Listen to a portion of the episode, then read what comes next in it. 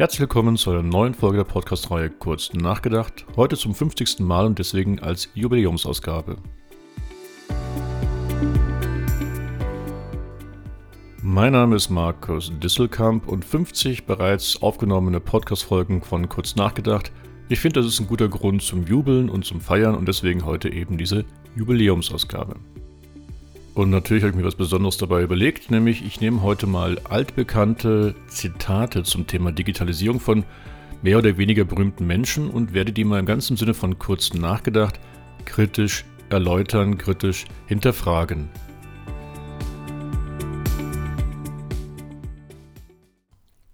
Und starten wir mal direkt mit dem ersten Zitat. Das kommt von Cardi Fiorina. Das war die frühere CEO von HP, also von Hewlett Packard.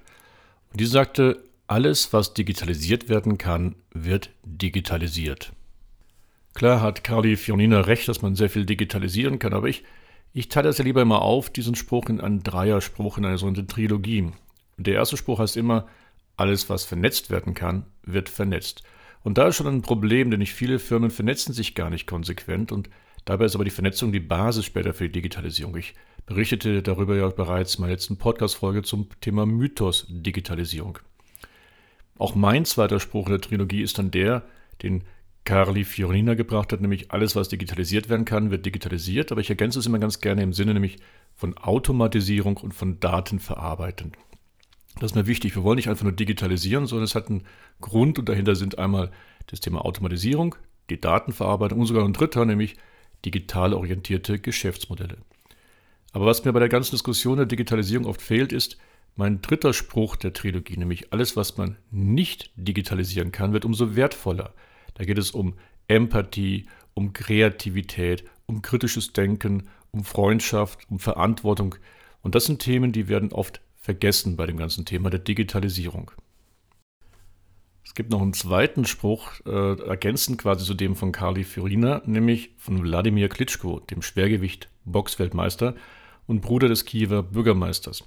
Und der sagte mal, wer sich nicht digitalisiert, wird ausgeknockt. Also ganz im Sinne des Boxers, wer sich nicht digitalisiert, dem passiert was Schlimmes, der wird K.O. geschlagen. Und da reden wir immer ganz gerne von solchen toxischen Geschäftsmodellen. Nämlich viele, die heute ihr bestehendes Geschäftsmodell einfach weiterführen und sich nicht wirklich konsequent digitalisieren oder digitale Geschäftsmodelle mit aufbauen, denen passiert, dass sich das Gift in ihrem Geschäftsmodell ausbreitet. Sie sind toxisch und irgendwann braucht es diese Geschäftsmodelle nicht mehr, dann sind sie tot.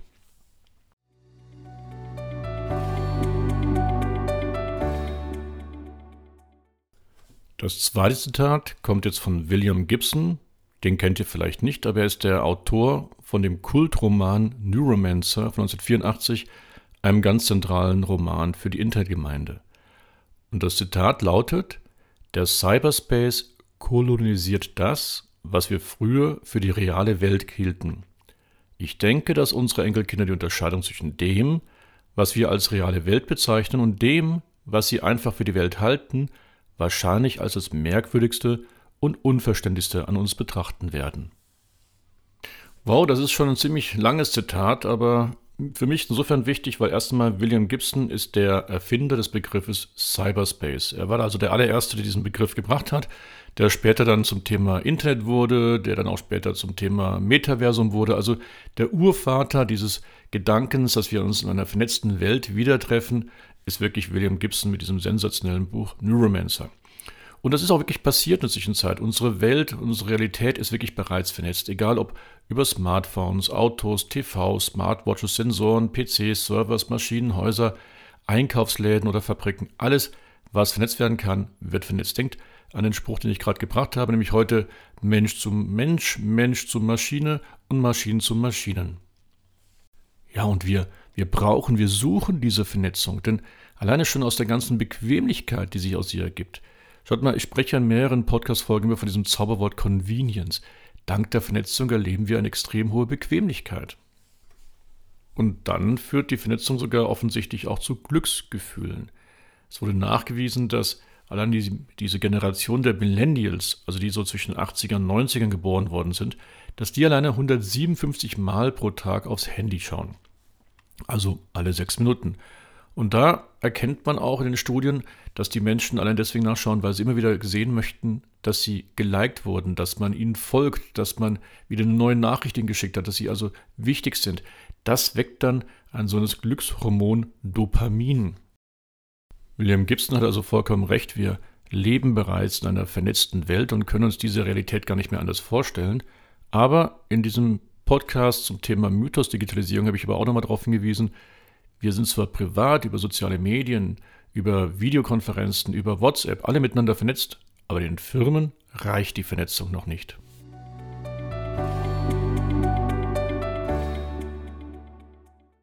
Kommen wir zum dritten Zitat, einem sehr speziellen, das heißt ganz kurz, das Internet ist nur ein Hype.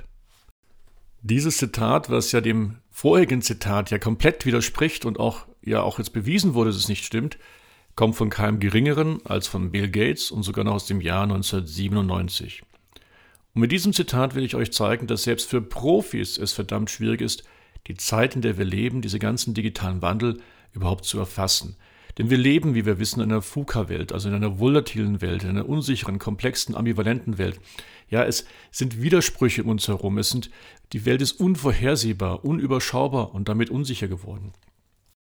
Ja, und das zeigt ja jetzt die Notwendigkeit für das, was wir immer ganz gern mit dem Thema Agilität verbinden, nämlich die Welt ist so widersprüchlich, die kann man gar nicht erfassen, indem man da Riesenstudien macht und tausend Menschen befragt, sondern man muss sie sich erarbeiten, man muss Schritt für Schritt an sie herangehen, um diese komplexe Welt überhaupt mal erfassen zu können, verstehen zu können, aus ihr die richtigen Maßnahmen abzuleiten. Und das formuliert auch Bill Gates in einem anderen Zitat, und das will ich mal jetzt mal bringen, um ihn ein bisschen zu verteidigen, nämlich da sagt er, das Internet ist wie eine Welle. Entweder man lernt auf ihr zu schwimmen oder man geht unter. Aus diesem Zitat könnten wir jetzt zwei Sachen ableiten, nämlich einmal wieder, man muss also auf der Welle schwimmen, sonst ist man tot, sonst geht man unter. Das passt wieder zu meinem Zitat vorher, zu dem Hinweis toxische Geschäftsmodelle. Aber ich finde noch was anderes, ein, ein wichtiges Wort in diesem Zitat ganz wichtig. Ich wiederhole es jetzt gerade nochmal. Das Internet ist wie eine Welle, Entweder man lernt, auf ihr zu schwimmen, oder man geht unter. Nämlich das Wort Lernen ist darauf so wichtig. Und das passt zu dem Eric Rees mit seinem Lean Startup Bauen, Testen, Lernen, dieser Schleife, dieser Loop, den wir immer bauen, einbauen müssen. Nämlich, wer nicht lernt, mit dieser digitalen Welt umzugehen, wer nicht lernt, mit den Kunden gemeinsam neue Modelle zu entwickeln, neue Produkte, neue Prozesse, der geht halt unter.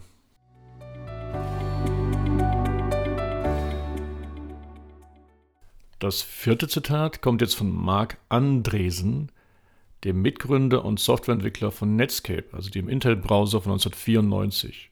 Und der sagte, Software wird die Welt fressen.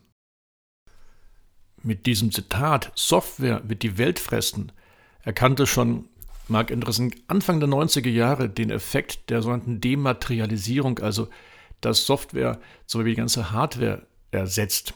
Ja, wir haben ja heute nicht mehr Bücher, sondern wir haben E-Books. Wir reden heute, wir schreiben heute E-Mails und keine Briefe mehr. Wir äh, haben heute digitale Zwillinge, wir streamen.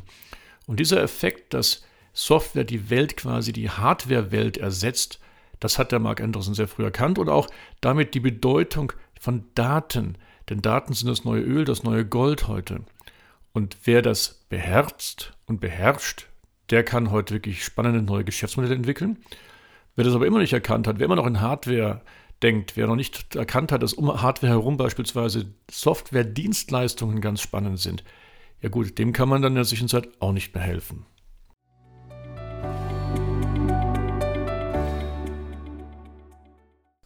Mein fünfter Punkt bezieht sich jetzt auf Gordon Moore, den Mitbegründer von Intel, und seine Aussage von 1965, nämlich, dass sich die Prozessorleistung alle 18 Monate verdoppelt.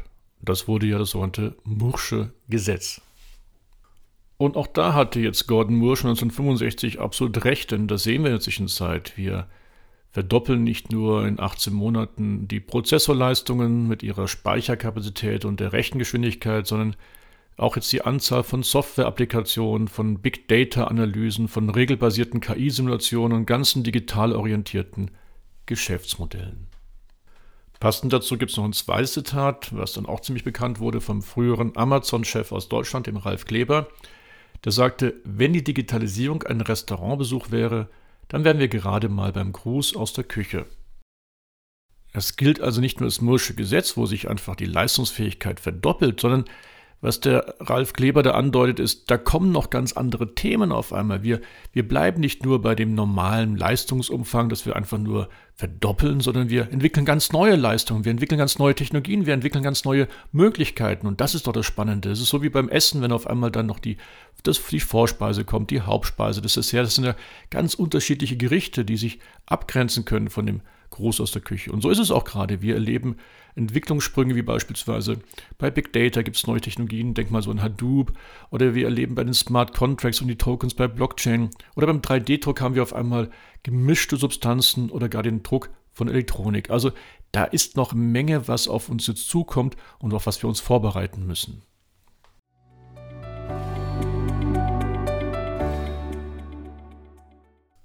Wir in Deutschland. Gerade eben hatten wir Amazon Deutschland. Jetzt schauen wir mal Telefonica Deutschland. Der frühere Chef Thorsten Dirks hat ja ein Zitat mal gebracht, was sehr, sehr häufig zitiert wird, nämlich, wenn Sie einen Scheißprozess digitalisieren, haben Sie einen scheiß digitalen Prozess.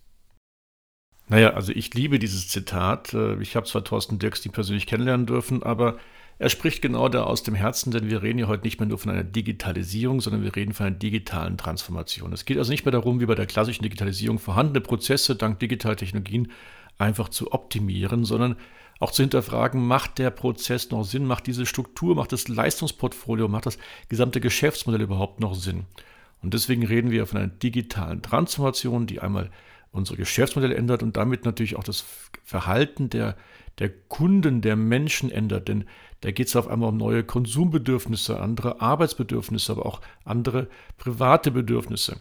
Also alles unterliegt dem Wandel und eben nicht nur, dass wir bestehende Prozesse hier digitalisieren. Und deswegen, wenn Sie einen Scheißprozess digitalisieren, ja, dann bleibt es ein scheiß digitaler Prozess. Wir müssten aus diesem Scheißprozess einen spannenden, einen kreativen, einen ganz neuartigen Prozess generieren, der einen entweder neuen Kostenvorteil generiert oder einen vollkommen neuen Nutzenvorteil für die Kunden. An dieses Zitat vom Thorsten Dirks kann man ein anderes Zitat vom George Westermann ergänzen. Das ist ein Dozent von der Sloan School of Management am MIT. Und der sagte mal, wenn man die Digitalisierung richtig betreibt, wird aus einer Raupe ein Schmetterling. Wenn man es nicht richtig macht, hat man bestenfalls eine schnellere Raupe. Und genau das wollen wir erreichen. Wir wollen schöne Schmetterlinge und nicht nur einfach schnellere Raupen. Aber das MIT untersucht ja auch immer, wie weit sind die Firmen dazu bereit, wirklich Schmetterlinge zu entwickeln, also digital zu sich zu transformieren. Und da wird zwar immer wieder erforscht, dass natürlich die Mehrzahl, nämlich 90 Prozent aller interviewten CEOs daran glauben, dass die digitale Wirtschaft ihre Branche beeinflussen wird. Aber nur 15 Prozent arbeiten wirklich daran, das selbst auch umzusetzen. Und da geht es gar nicht darum, eine digitale Strategie zu entwickeln, sondern generelle Unternehmensstrategien zur Sicherung der langfristigen Wettbewerbsfähigkeit, auch dank digitaler Technologien und dank digital orientierter Geschäftsmodelle.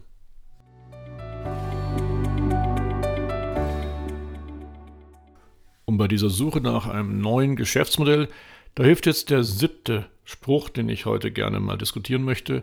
Und dieser ist vom Jeff Bezos, dem Gründer und Forschungsvorsitzenden von Amazon. Der sagt nämlich, eine Sache, die ich an Kunden liebe, ist, dass sie göttlich unzufrieden sind. Diese Botschaft über die göttlich unzufriedenen Kunden, die brachte Jeff Bezos in einem seiner jährlichen Schreiben an die Shareholder von Amazon und zwar im Jahr 2017. Und ich finde ihn sensationell, denn der sagt, bringt genau das auf den Punkt, was ich auch immer gerne in meinen Coachings immer darauf hinweise, nämlich Kunden wissen oft selbst nicht, was sie noch brauchen. Da komme ich dann immer mit dem Kano-Modell, mit den berühmten Kano-Basisanforderungen, aus dem man dann Begeisterungsanforderungen generieren kann. Und das passt auch zum zweiten Satz, den ich immer gerne sage, nämlich der eigene Markt ist viel größer, als man vorwiegend denkt. Also es gibt sie, diese blauen Ozeane, es gibt sie, diese Bereiche, wo der Wettbewerb noch nicht aktiv ist, weil Kunden haben eben Bedürfnisse, die sie selbst sich noch nicht bewusst sind. Denkt mal an Amazon Prime, an ursprünglich Spotify, an das Smartphone, an das Tablet-Computer. Da waren viele Sachen dabei, die viele Kunden vorher erst gar nicht gesehen haben, dass sie das bräuchten, aber als sie es dann bekommen haben, möchten sie es nicht wieder weggeben. Und diese göttlich unzufriedenen Kunden, das können sogar auch andere Kunden sein als die, die man bisher bedient hat. Denn denkt doch mal an die berühmte Ansoffsche Matrix vom Harry Igo Ansoff von 1957. da hat er darauf hingewiesen, dass man sich auch innovativ gestalten kann. Einmal, indem man natürlich mit seinen bestehenden Kunden neue Bedürfnisse bedient, also mit neuen Produkten eigentlich alte Bedürfnisse bedient, die aber noch gar nicht kommuniziert worden sind. Aber man kann auch mit den gleichen Leistungen in andere Märkte reingehen, zu anderen Kunden, andere Branchen, anderen Regionen, andere Segmente bedienen. Und auch dort sind göttlich unzufriedene Kunden, die darauf warten, dass man mit seinem Angebot zu ihnen kommt und sie wirklich von, ihrer, von dieser Leistungsfähigkeit überzeugt. Aber damit wir überhaupt diese göttlich unzufriedenen Kundenbedürfnisse identifizieren können, braucht es noch was weiteres. Und das spricht Elon Musk in dem jetzt folgenden Zitat an, nämlich er sagte mal, denk immer darüber nach, wie du Dinge besser machen kannst und hinterfrage dich. Und mich interessiert vor allem das, das letzte Teil dieses Zitats, nämlich hinterfrage dich. Und da sind wir dann beim Begriff der Ambidextrie, also dieser Beidhändigkeit von einer gleichzeitigen Optimierung und Erneuerung, wie sie auch schon in den 70er Jahren das St. Galler Management Modell angesprochen hat. Also ein laufendes kritisches Hinterfragen, ob die Prozesse, die Strukturen, die Produkte, die wir heute anbieten, überhaupt noch die richtigen sind oder ob man sie nicht ganz anders darstellen könnte. Und ein Teilnehmer mal in einem Coaching hat mir zu mir gesagt, das ist wie beim Fußball. Es gibt ein Standbein und ein Spielbein. Wenn ich nur Standbeine habe, komme ich nicht voran, aber wenn ich nur Spielbeine habe, falle ich auf die Nase. Also es braucht dieses Gleichgewicht, diese Ambidextrie zwischen Optimierung und Erneuerung. Und Erneuerung, das heißt wirklich, sich immer wieder zu hinterfragen.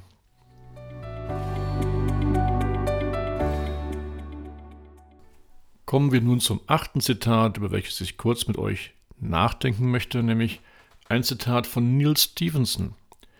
Vielleicht auch wieder ein euch unbekannter Autor, aber er ist derjenige, der das Buch Snow Crash 1992 geschrieben hat.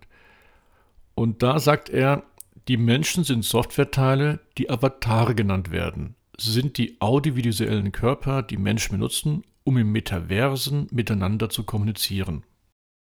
Dieses Zitat ist nämlich doppelt von Bedeutung, nämlich einmal war es hier, dass Neil Stevenson zum allerersten Mal den Begriff Metaversen oder Metaversum verwendet hat.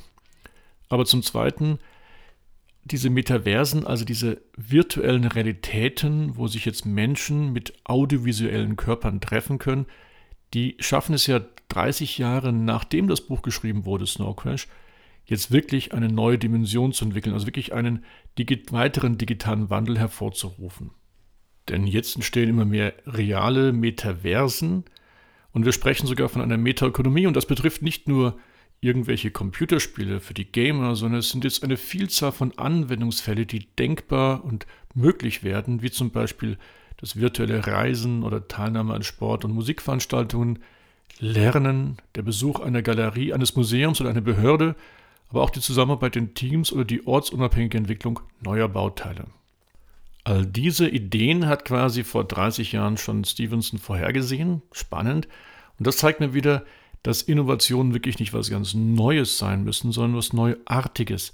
Denn oft sind es alte Ideen, die nur einige Zeit brauchen, um dann wirklich ihren Reifegrad zu bekommen, damit sie sich dann wirklich durchsetzen können. Denn das ist genau das passiert hier beim Thema Metaversum. Genauso war es aber auch schon beim Tablet-Computer, wo äh, Steve Jobs sein iPad schon das erste Mal in den 90er Jahren im Rahmen des Newtons versucht hatte. Das ist der eine Aspekt, der mir wichtig ist. Der zweite Aspekt ist mir aber auch wichtig, nämlich bei Metaversen spricht der Stevenson davon, dass wir Menschen Avatare sind. Und Avatare, das sind reine Datenpunkte. Also wir Menschen generieren jetzt noch mehr Daten über uns, die andere dann wiederum sammeln können und monetarisieren können. Und da stellt sich wirklich wieder die Frage, wer ist noch Herr seiner eigenen Daten? Also Themen, die auch wichtig geworden sind, wie der Datenschutz, Datensicherheit, oder auch neue Weiterentwicklungen, wie zum Beispiel das Thema Web 3.0 mit dezentralen autonomen Organisationen, die dann dank Blockchain das Potenzial haben, uns die Herrschaft über unsere Daten wieder zurückzubringen.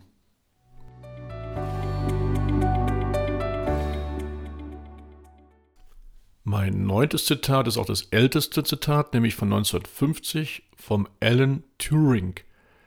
Und der sagte damals, ein Computer würde es verdienen, intelligent genannt zu werden, wenn er einem Menschen vorgaukeln könnte, er sei ein Mensch. Ja, dieser Alan Turing, das ist der Engländer, der es geschafft hat, während des Zweiten Weltkrieges die Enigma-Verschlüsselung von den Deutschen zu knacken und der mit diesem Satz, den ich hier gerade zitiert habe, den, die Basis geschaffen hat für einen sogenannten Turing-Test, der zwischen schwacher und künstlicher Intelligenz unterscheidet. Denn bei der schwachen künstlichen Intelligenz, da können wir noch genau differenzieren, ob wir mit einem Computer oder mit einem Menschen interagieren. Aber nicht mehr bei der starken KI. Also stellt euch mal vor, ihr ruft bei einer Hotline an, ihr redet mit einem Menschen ganz normal, er geht auf euch ein, ihr könnt ganz normale Sprache verwenden und in Wahrheit ist im Hintergrund ein Computer. Wenn wir das dann nicht mehr merken, dass jetzt ein Computer ein Mensch da sitzt hat, dann reden wir von einer starken KI. Und auf diesen Punkt dieser starken KI will ich mal kurz eingehen, nämlich bei der Frage, wo stehen wir Menschen eigentlich in der Zwischenzeit? Und ich habe so eine, eine böse These, die sagt, Menschen passen sich mit ihrem abhängigen Denken immer mehr an die KI an, also an Roboter, an, an Computer, während die Roboter und Computer immer intelligenter werden. Der bekannte Autor Andrew Keen hat dann 2018 in seinem berühmten Buch How to Fix the Future gesagt, in der vernetzten Welt des 21. Jahrhunderts haben wir vergessen, wo unser Platz, also der Platz der Menschen ist. Und das ist ein Loch und die Zukunft, unsere Zukunft wird so lange nicht funktionieren, solange wir dieses Loch nicht füllen. Und der Dolph Seidman, ein amerikanischer Autor und Geschäftsmann, der hat dann gesagt, Computer sind unser Zweithirn, welches unser Herz, unsere Moral und unsere Vorstellungen überrundet hat. Während die Computer immer schneller werden, scheinen wir selbst im Stillstand zu verharren. Während sie immer mehr Daten über uns erzeugen, werden wir nicht intelligenter. Und während sie mehr Macht an sich reißen, laufen wir Menschen Gefahr, die Kontrolle über unser Leben zu verlieren. Und wenn ich sowieso schon gerade jetzt hier mehrere Zitate aneinanderreihe, dann kann auch ein weiteres dazukommen, nämlich diesmal von Kurt Carlson, einem Vordenker des Silicon Valleys und Professors aus Chicago, der sagte mal, wer in exponentiellen Zeiten seine Leistung nur schrittweise verbessert, fällt exponentiell zurück.